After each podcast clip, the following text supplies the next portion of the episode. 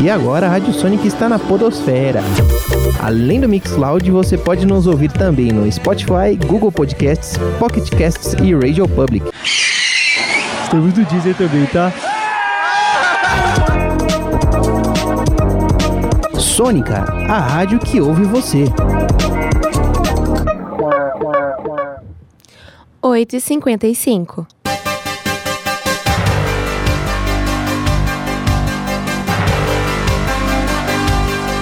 Começa agora o Jornal da Metodista, uma produção dos alunos do quarto semestre de jornalismo da Universidade Metodista de São Paulo.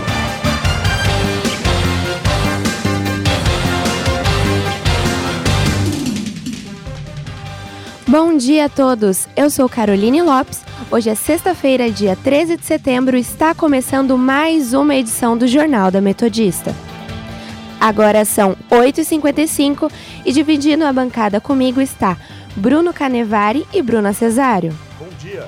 Bom dia, ouvintes. Confira agora as manchetes do dia. O programa Escreve Cartas para Analfabetos oferece novos serviços além das correspondências. Projeto Sustentável promove escolas para descarte de lixo eletrônico. Malha cicloviária do ABC ainda não atrai empresas de aluguel de bicicletas. Campanha Setembro Amarelo quebra os tabus sobre o suicídio. Idosos são as pessoas que mais usam computador em casa, de acordo com o Comitê Gestor de Internet. Tudo isso e muito mais você acompanha hoje no Jornal da Metodista.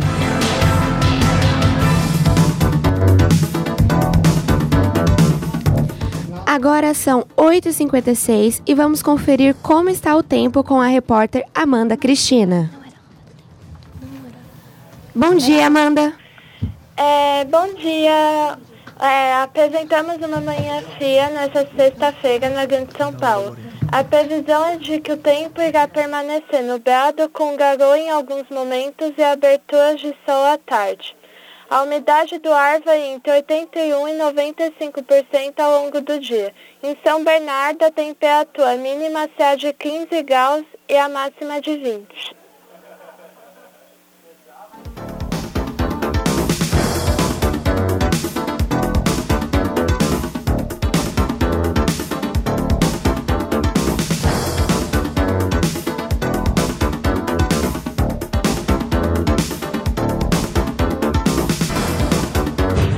Agora a participação da nossa reportagem.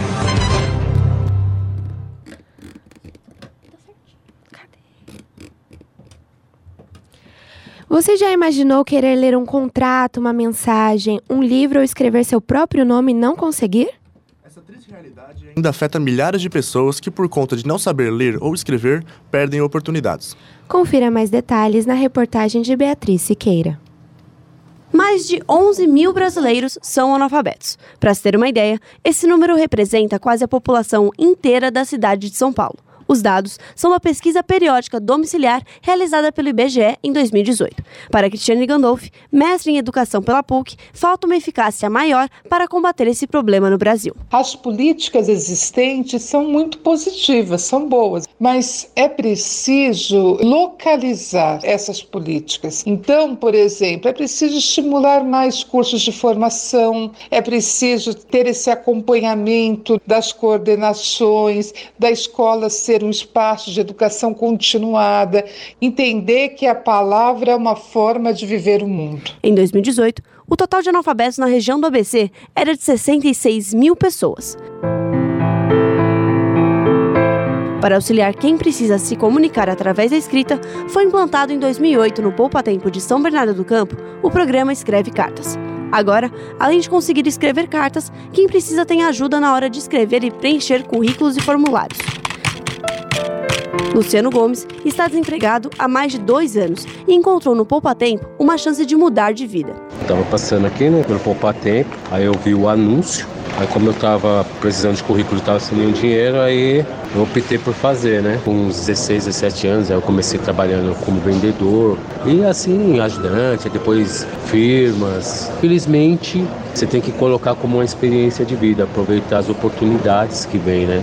Luiz Roberto Bic é voluntário no Escreve Cartas e viu uma oportunidade de ajudar o próximo. A pessoa me fala assim, ó, eu preciso de um currículo, né? E eu tento extrair o melhor para poder colocar no papel para ela. Essa é a força que eu imagino que eu estou colaborando com ele nesse ponto, porque as pessoas não, não conseguem nem me dizer com uma certa clareza o que ela fez na vida até hoje, o que, que ela tem de cursos. A pessoa tem uns que vêm todos despreparados mesmo, né? O horário de atendimento do Escreve Cartas é de segunda a sexta, das 7 da manhã às 7 da noite. E aos sábados, das 7 da manhã à 1 da tarde, no Poupa Tempo de São Bernardo do Campo. Beatriz Siqueira, para o Jornal da Metodista. Jornal da Metodista. Incêndio em hospital no Rio de Janeiro deixa 11 mortos. Na noite de ontem, por volta das seis e meia, o fogo atingiu o prédio mais antigo do complexo de dois edifícios. A suspeita é que chamas começaram após um curto-circuito em um gerador do prédio 1, espalhando fumaça para todos os andares do prédio antigo. Enfermeiros, médicos, bombeiros e moradores da região ajudaram a acomodar os pacientes em colchões nas calçadas da rua São Francisco Xavier e em uma creche próxima. Segundo os bombeiros, cerca de 90 dos 103 pacientes internados foram transferidos para outras unidades de saúde. Moradores vizinhos do hospital precisaram deixar as casas rapidamente pelo risco de desabamento. As buscas no prédio foram encerradas às 7 horas da manhã. As notícias do mundo do esporte no Jornal da Metodista. Última rodada do primeiro turno do Campeonato Brasileiro acontece nesse fim de semana. Com destaque para o confronto entre líder e vice-líder, o Flamengo recebe o Santos no Maracanã, amanhã às 5 da tarde. Outra equipe paulista que entra em campo neste sábado é o Palmeiras, que enfrenta o Cruzeiro no Allianz Parque, às 7 da noite. Já no domingo, o Corinthians, que busca permanência no G4, vai até o Rio encarar o Fluminense, às 4 da tarde no Maracanã. O último time paulista que joga nesse fim de semana é o São Paulo, que recebe o CSA no Morumbi, às 7 da noite.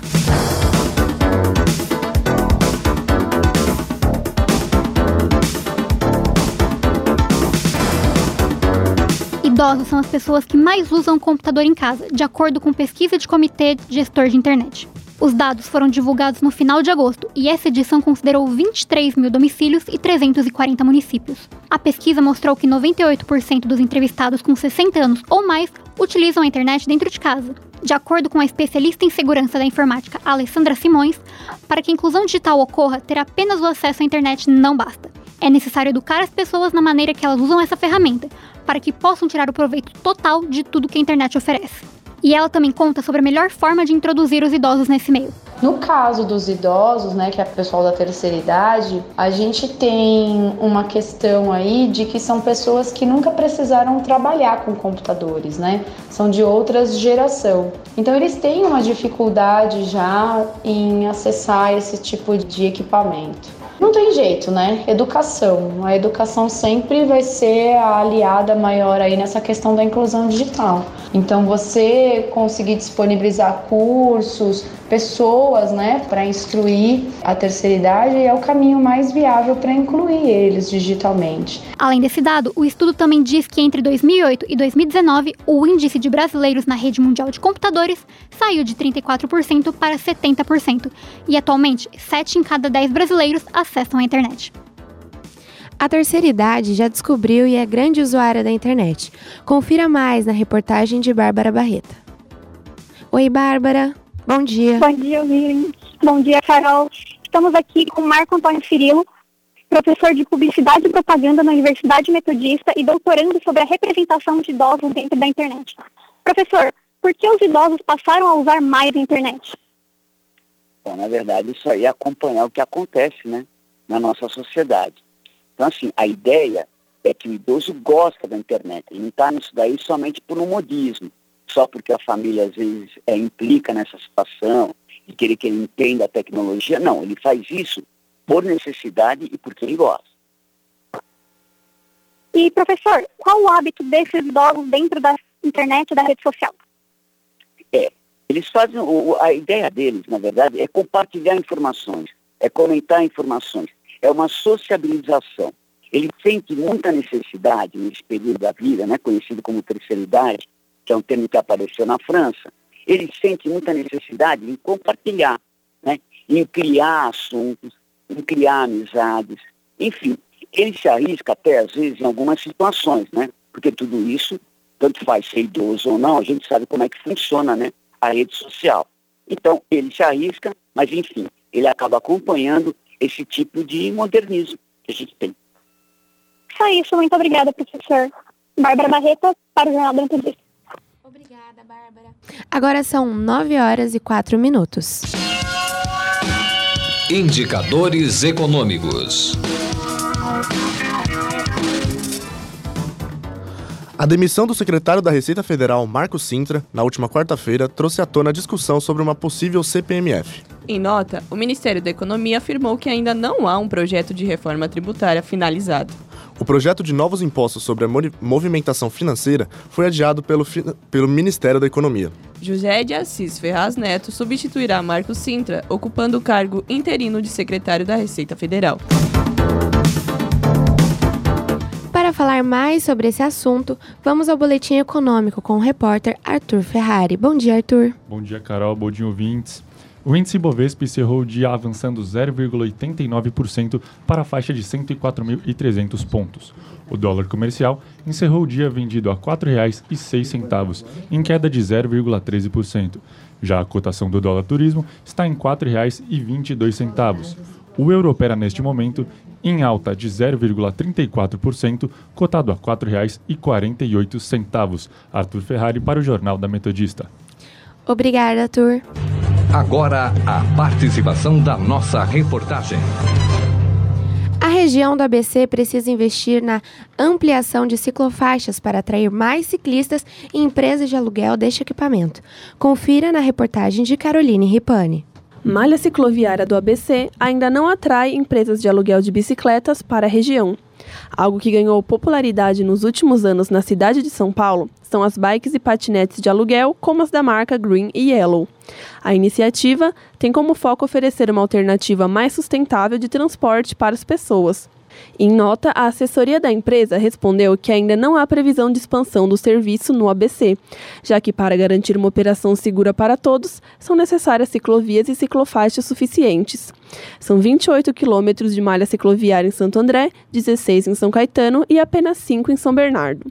Os números acabam também não atendendo as pessoas que usam a bicicleta como meio de transporte para fugir do trânsito caótico da região, como é o caso do comerciante Mário Cruz, que sai do Ruge Ramos e vai até Campo Belo, na capital, percorrendo 20 quilômetros na ida e na volta. Mário destaca a falta que um número maior de ciclovias no ABC faz para quem, como ele, faz uso da bicicleta todos os dias. Realmente faz muita falta para quem é do ABC, porque todos os dias eu enfrento corredores de trânsito, locais que eu não tenho alternativa de ir por ciclovias. Que se tivesse, eu creio que muitas pessoas iriam aderir à bike com certeza. Outra pessoa que também aderiu ao meio para ir ao trabalho foi a psicóloga Jéssica Toniati, que percorre diariamente aproximadamente 9 quilômetros do Jardim Cristiano em Santo André até o Demarque em São Bernardo. Sempre fui muito ativa e aí quando comecei a trabalhar com psicologia fiquei me senti muito sedentária assim. Então, trabalhar de bicicleta é uma forma de eu continuar praticando atividade física em movimento. Segundo Jéssica, pela ausência de malha cicloviária em seu trajeto, ela acaba tendo que se arriscar.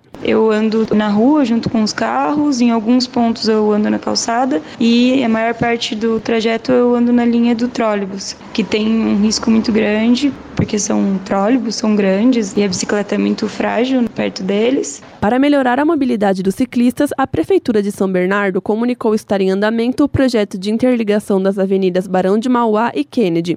A previsão de entrega da obra é novembro desse ano. Já em Santo André, está previsto para o ano que vem a implementação de mais quilômetros de ciclovias e ciclofaixas na região.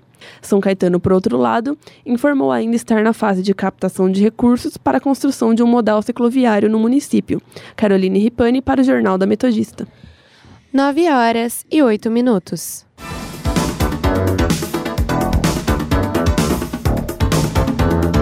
Governadores dos nove estados da Amazônia Legal se reunirão hoje com representantes da embaixada alemã e norueguesa. O encontro tem como objetivo a busca por investimentos internacionais e a negociação do Fundo Amazônia. Os dois países são os principais investidores e anunciaram a suspensão dos repasses no mês passado. O Reino Unido também participará do encontro e mais tarde o mesmo grupo irá à embaixada da França para conversar sobre as contribuições. O governo federal não estará presente em nenhum dos encontros. Os recursos do Fundo Amazônia são usados em projetos de desenvolvimento desenvolvimento da região e para proteger a floresta.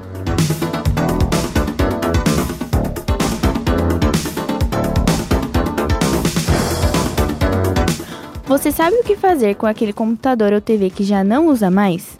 Por conter componentes químicos extremamente prejudiciais ao meio ambiente, esses aparelhos eletrônicos não devem ser jogados em lixo comum. Pensando nisto, o Movimento Green é um projeto em parceria com empresas privadas e públicas com o objetivo de arrecadar esse lixo eletrônico para o descarte correto. O intuito, além do recolhimento desse lixo, é levar educação ambiental e conscientização sobre o assunto para a sociedade. O movimento também propõe uma competição de coleta entre escolas públicas e privadas de ensino fundamental e médio de todo o estado, o torneio Grink Intercolegial, que está em sua segunda edição. O torneio é uma disputa entre as escolas em que a finalidade é a maior quantidade de lixo eletrônico arrecadada de cada escola. Esse ano, o projeto tem o objetivo de arrecadar 220 toneladas, o maior já coletado na América Latina, superando a meta da primeira edição do evento de 78 toneladas. A MF Ângelo Rafael Pellegrino, que fica em São Caetano, está participando da competição. Estreante no evento, a escola está em segundo lugar no ranking, com 22 toneladas de lixo já arrecadadas. Além da coleta, que vai até 20 de setembro, o movimento ainda leva até os colégios aulas sobre o assunto para conhecimento e consciência do melhor da sustentabilidade e tecnologia. Vamos agora ao vivo com a repórter Ariane Cavalcante. Bom dia, Ariane. Bom dia, Ariane. Estamos com problemas técnicos, daqui a pouco voltamos com a reportagem da Ariane.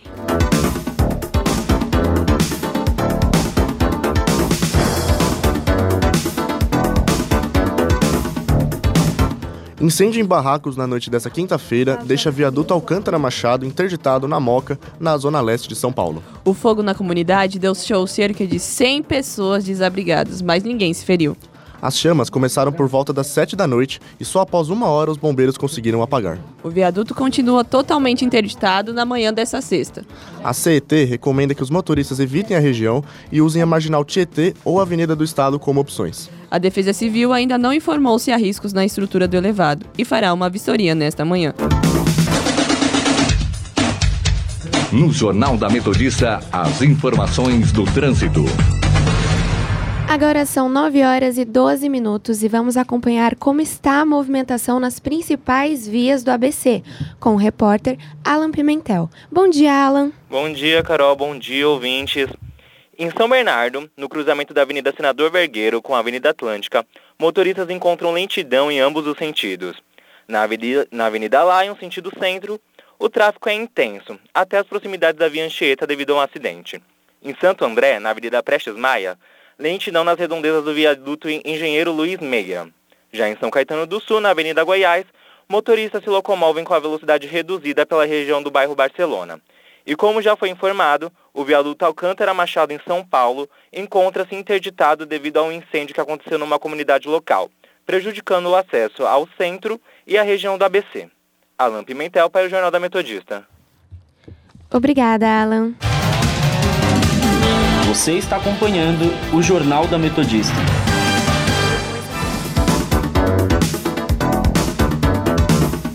Saques de até 500 reais do FGTS são liberados hoje para quem tem conta na Caixa Econômica. Cerca de 30 milhões de trabalhadores nascidos entre os meses de janeiro e abril que possuem conta poupança na Caixa receberão um crédito automático na primeira etapa. Aqueles com data de aniversário em maio, junho, julho e agosto recebem a partir do dia 27 de setembro. Já para os nascidos de setembro a dezembro, o pagamento será feito a partir do dia 9 de outubro de 2019. Os clientes do banco que não quiserem retirar o dinheiro têm até dia 30 de abril de 2020 para informar a decisão em um dos canais divulgados pela Caixa, site Internet Banking ou aplicativo no celular. Os repasses serão feitos até 31 de março de 2020, conforme a data de nascimento dos beneficiários. Saques de até 100 reais poderão ser realizados em casas lotéricas, com apresentação de documento com foto e número do CPF. Para quem possui cartão cidadão e senha, o saque poderá ser feito nos terminais de autoatendimento, em unidades lotéricas ou correspondentes Caixa Aqui. Quem não tem esse documento deve procurar uma agência da Caixa. Agora, a participação da nossa reportagem. Desde 2015, o mês de setembro ganha novas cores com a campanha do Setembro Amarelo. Uma iniciativa do Centro de Valorização da Vida, do Conselho Federal de Medicina e da Associação Brasileira de Psiqui- Psiquiatria. Confira na reportagem de Alicia Fim. A campanha de prevenção ao suicídio tem como objetivo conscientizar a população e quebrar os tabus sobre o assunto, como explica o porta-voz do Centro de Valorização da Vida, Carlos Garcia. Existem muitos tabus que precisam ser quebrados, tem medo de falar sobre o assunto. Quando a gente esclarece e educa as pessoas como lidar com uma situação que a gente percebe que as coisas não vão bem e que estão perigosas. Temos que chegar, inclusive, à situação de que a pessoa, muitas vezes, ela não tem condições de procurar ajuda, ela não consegue fazer isso. Então, quem está ao seu redor, ao falar abertamente com ela sobre está acontecendo alguma coisa ali que a gente está percebendo enquanto amigo, que a gente oferecer ajuda mesmo. Segundo dados da Organização Mundial da Saúde, o Brasil registra um suicídio a cada 45 minutos e 90% dos casos estão relacionados a transtornos mentais. Por isso, a importância de um diagnóstico e do tratamento. A estudante de 20 anos, Beatriz Razop, sofre de ansiedade há 4 anos, mas conta que nem sempre recebeu apoio dentro de casa, o que agravou a situação. No começo eu não tinha apoio dentro de casa, eu não tinha nenhum suporte, porque a minha família levava como frescura, como algo que não estava acontecendo, não era tudo aquilo. Depois que eu comecei a passar no psicólogo, eu tive uma sessão com a minha mãe e a minha psicóloga teve que explicar para minha mãe o, quão sério era. Depois de quase um ano e meio que os meus pais realmente começaram a perceber que a ansiedade era algo sério e não só uma frescura. Carlos Garcia afirma que os atendimentos cresceram nos últimos anos e todos os dias cerca de 10 mil pessoas são atendidas pelo CVV no país. Os voluntários que atendem as ligações não fazem nenhum tipo de diagnóstico, mas conversam e, principalmente, escutam quem está precisando de ajuda. Basta ligar 188. A ligação é gratuita. Você também pode ser um voluntário fazendo seu cadastro no site cvv.org.br. Alicia Vim para o Jornal da Metodista.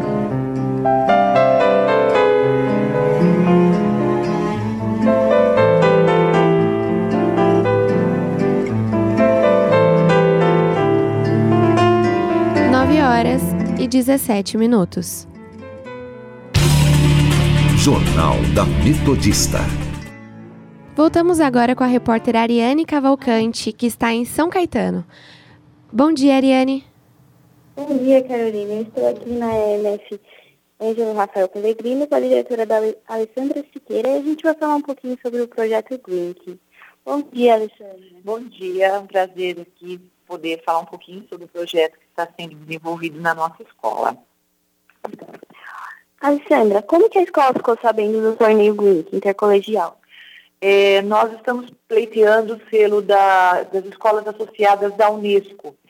Ah, no- e para fazer parte desse, para receber esse selo, na verdade, nós eh, precisamos cumprir várias metas. Uma delas é trabalhar com questão de meio ambiente e, e nós ficamos sabendo desse torneio através do, de uma reunião eh, com as escolas ah, que, pro- que são associadas e que promovem essas atividades em São, no, no estado de São Paulo. Né? Os alunos encontraram alguma dificuldade na arrecadação dos eletrônicos? Não, é, é, foi surpreendente a quantidade, nós estamos com quase 23 toneladas arrecadadas, ah, a arrecadação é até dia 20 agora, né? E realmente a gente se surpreendeu com a quantidade, porque é, o grande problema que todos colocaram para a gente que vinham trazer até a comunidade é a dificuldade de descarte desse tipo de material. Então, tendo esse ponto, essa coleta na escola, para a comunidade, para a cidade, foi bem interessante, porque houve uma participação bem grande de todos. Muito legal. E a escola tem algum projeto relacionado à sustentabilidade? Ou está desenvolvendo algum? Sim, nós sempre trabalhamos todo ano com alguns projetos, né? Então, de- devido a, a esse tipo de trabalho que é desenvolvido na escola, é que nós também resolvemos fazer parte das escolas associadas, estamos pleiteando esse selo da Unesco, porque há muitos anos a gente desenvolve trabalhos relacionados a meio ambiente, susten- sustentabilidade. Temos um outro também que é recolhimento de tampinhas de lacre, uh, de latinhas. Então, não é só esse. Cada ano a gente foca em um tipo de trabalho, né? E esse ano, é, devido a esse contato com é, as escolas associadas, é que resolvemos participar também dessa arrecadação. Alessandra, muito agradecida pela sua entrevista e eu passo agora para os estúdios da Metodista. Obrigada. Obrigada, Ariane. Estradas. Agora são 9 horas e 20 minutos e a repórter Bruna Yabe traz mais informações sobre o tráfego das estradas dessa manhã de sexta-feira. Bom dia, Bruna, tudo bem? Bom dia, Carol. Bom dia, ouvinte. As rodovias Anchieta e Imigrantes estão abertas para subida e descida ao litoral. Para quem vai para São Paulo pela Imigrantes, vai encontrar lentidão do quilômetro 16 ao 14. Já na Anchieta, os trechos do quilômetro 20 ao 17, 13 ao 10, sentido São Paulo, estão com tráfego lento. O motorista que vai para o litoral pela Anchieta também vai encontrar tráfego intenso no quilômetro 61 ao 65. Bruna Yabe para o Jornal da Metodista. Obrigada, Bruna.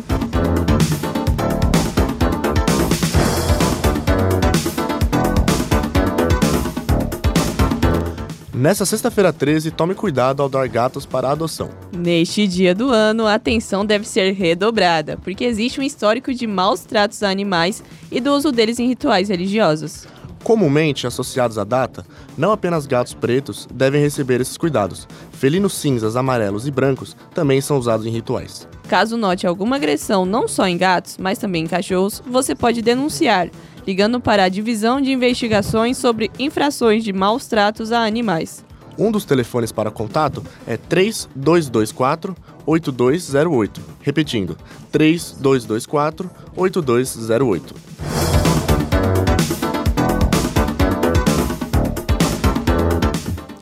Daqui a pouco teremos mais informações sobre essa sexta-feira 13.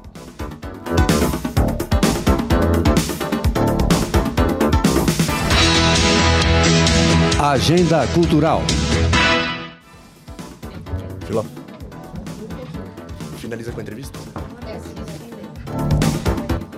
Agora são 9h22 e confira a programação do que vai rolar nesse fim de semana pelo ABC no nosso roteiro cultural com a repórter Ana Maria.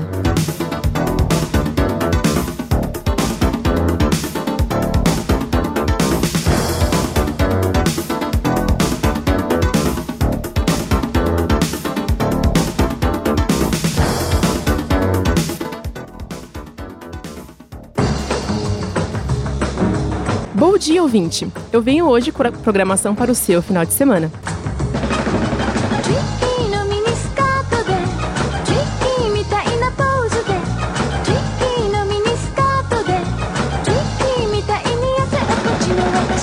Acontece neste domingo, dia 15, na Associação Cultural e Esportiva Nipo Brasileira de Mauá, o Aeromix 2019. O evento geek com o melhor dos quadrinhos, cosplay, anime, mangá, gastronomia, games e artes marciais.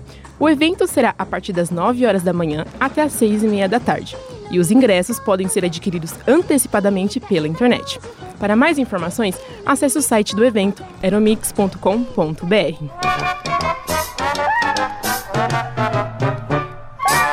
Uma pirueta, duas piruetas, bravo, bravo. Super piruetas, ultra piruetas, bravo, bravo. Agora você que quer curtir uma programação com toda a família, para quem gosta de circo, este final de semana é a última oportunidade para assistir o espetáculo Abra Cadabra. O Header Circus está instalado no estacionamento do Shopping Glam Plaza, em Santo André. A última apresentação acontecerá neste domingo e os ingressos podem ser adquiridos pela internet ou na própria bilheteria do circo, das 10 horas da manhã até as 10 horas da noite.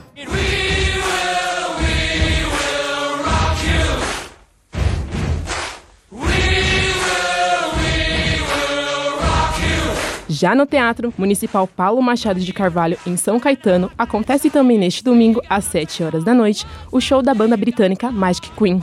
O show promete embarcar o público numa viagem emotiva, remetendo ao sucesso das décadas de 70 e 80 do auge da banda. Se gritar, pega ladrão, não fica um, meu irmão. Se gritar, pega ladrão. E Para você que curte comédia, pode pegar a pipoca e correr para assistir o Vai Que Cola o Começo, que estreou ontem. O filme, que é baseado na série de sucesso do Multishow, chega a todo vapor nas redes de cinema de todo o Brasil. O elenco conta com Samantha Chimuti, Marco Magela, Cacau Protásio, entre outros com direção de César Rodrigues.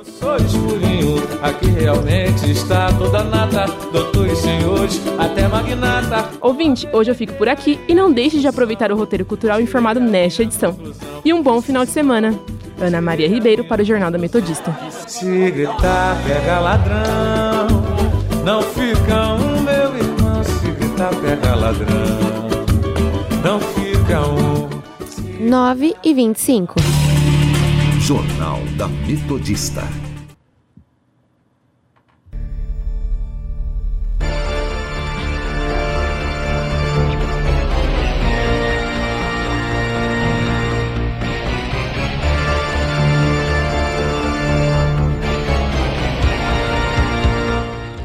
Agora há pouco falamos um pouquinho sobre a sexta-feira 13 e nós convidamos o, histori... o... Desculpa, o historiador Marcos Kuznick para falar um pouco sobre esse assunto.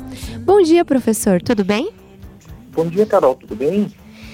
Tudo certo. Professor, conta pra gente, qual é a origem da Sexta-feira 13? Então, a Sexta-feira 13, ela, ela entra na cultura popular, assim, talvez principalmente a partir da virada do século XX. É, teve um, um, autor americano chamado Thomas Lawson, que escreveu um romance, ele próprio era bastante supersticioso, é, investidor nas bolsas de valores, e ele escreveu um romance de um, um corretor inescrupuloso que tira proveito da, dessa superstição para criar pânico em Wall Street na sexta-feira 13. Porém, é, a formação, né, a, a, a criação desse mito da sexta-feira 13, ela junta dois fatores principais. Um deles é o que a gente chama de triscaidecafobia, que é o medo irracional do incomum do número 13, com ah, o, a sexta-feira, que também é considerado, era considerado principalmente na Idade Média por alguns, na Europa, como não sendo um dia de, muita, eh, de, de muitos bons auspícios. Né? Então acaba juntando isso. Tanto que até, inclusive, existe uma síndrome chamada friga que é o medo da sexta-feira 13. Entendi, professor. Sobre essa origem, esse porquê da superstição, existe algo concreto que possa ser usado como motivo para realmente nos preocuparmos com essa data? De fato não, porque, veja só, a, questão muito está ligada a essa, essa questão do número 13. Nós pensarmos assim que o, o número 12, que antecede, é um, considerado um número completo, né? Os 12 meses, do ano, as 12 tribos de Israel, os doze apóstolos de Jesus, as doze constelações do Zodíaco, doze deuses do Olimpo, etc., já o 13 é considerado alguma coisa fora uhum. de lugar, algo assim irregular, é, considerado sinal de infortúnio. Nos Estados Unidos, por exemplo, existem, isso já inclusive no Brasil, de prédios que não têm o 13 andar, pula do 12 para o 14 Agora, do ponto de vista prático, não existe nenhuma prova de que a sexta-feira 13 seja especial, especialmente funesta, né? É, já existiram tentativas de tentar correlacionar, mas é, às vezes tem um impacto econômico. Nos Estados Unidos, por exemplo, um instituto chegou a levantar que cerca de 17 a 20 milhões de pessoas nos Estados Unidos deixam de fazer alguma atividade nesse dia por superstições, o que acaba dando um, um impacto de 800 a 900 milhões de dólares na economia.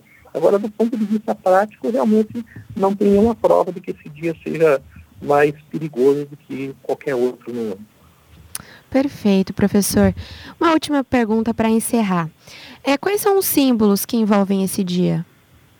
Então, principalmente a questão do, do da sexta-feira em si, ela no, no, na Europa pagã, né, antes da, da, do cristianismo, ela é dedicada no, na mitologia nórdica à deusa Friga, é, que é uma deusa da fertilidade. Com o passar do tempo, isso foi associado à bruxaria, principalmente pela, pela pregação cristã. Então associou-se principalmente à bruxaria, a sexta-feira como um dia assim, e o, o, número 13, como eu falei, que é considerado alguma coisa fora do lugar. Somando essas duas coisas, talvez a gente tenha aí essa, esse medo da sexta-feira 13, que também foi potencializado aí por filmes e várias coisas na cultura popular também. Perfeito, professor. Muito obrigada. Conversamos com o historiador Marcos Kuznick. Obrigada, professor, pela sua entrevista.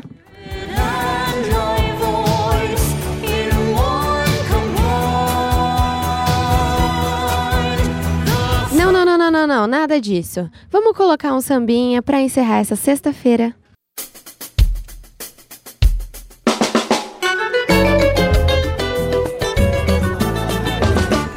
Se gritar, pega ladrão.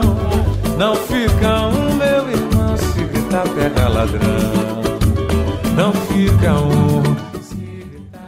E no programa de hoje, você conferiu as atividades exercidas pelo programa Escreve Cartas para pessoas que não sabem ler ou escrever, projeto sustentável que recolhe lixos eletrônicos, o porquê das empresas de aluguel de bicicleta não atuarem no ABC, a presença dos idosos no meio virtual, as iniciativas de conscientização no Setembro Amarelo. Realmente está toda nata, doutores, senhores, até magnata, com a bebedeira e a discussão. Tirei a minha conclusão que se. Sextou! Chega ao fim mais uma edição do Jornal da Metodista, feito pelos alunos do quarto semestre de jornalismo da manhã. Carolina Inópolis como âncora. Com a participação dos repórteres Alicia Fim, Ariane Cavalcante, Ana Maria Ribeiro, Bárbara Barreta, Beatriz Siqueira, Bruno Cadevari, Bruna Cesário e Caroline Ripani. Com os pauteiros Alan Pimentel, Arthur Ferrari e Bruna Ayabe. Trabalhos técnicos de Leonardo Engelman. Coordenação de Amanda Caires e a coordenação das professoras Heloísa Frederico e Filomena Saleme. Tenha um ótimo fim de semana e até a próxima. você me trouxe para ser roubado. Se gritar, pega ladrão. Não fica um, meu irmão, se gritar. Como é que é então? Pega ladrão. Não fica um. Se gritar, pega ladrão. Não fica um, De meu novo. irmão, se gritar. Por quê? Pega ladrão. Não fica um.